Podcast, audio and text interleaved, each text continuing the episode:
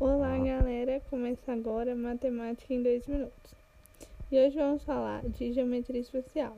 A forma geométrica é a pirâmide de base quadrada. Chamamos de pirâmide o poliedro que possui todos os vértices em um plano, chamado de plano base, exceto um, denominado vértice da pirâmide. Considerando isso, escolhemos a de base quadrada por ser a mais conhecida e popular. Sigam as fórmulas para calcular a área e o volume da pirâmide. Área da base, lado ao quadrado. Área lateral, lado ao quadrado, vezes raiz de 3 sobre 4. Porém, essa área lateral multiplicamos por 4, porque são quatro laterais.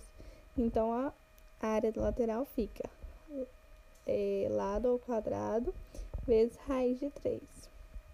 Área total, área da base mais área lateral volume, área da base vezes a altura dividido por 3.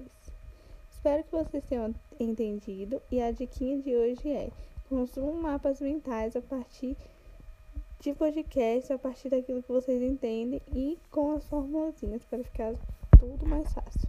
Um beijo e até a próxima.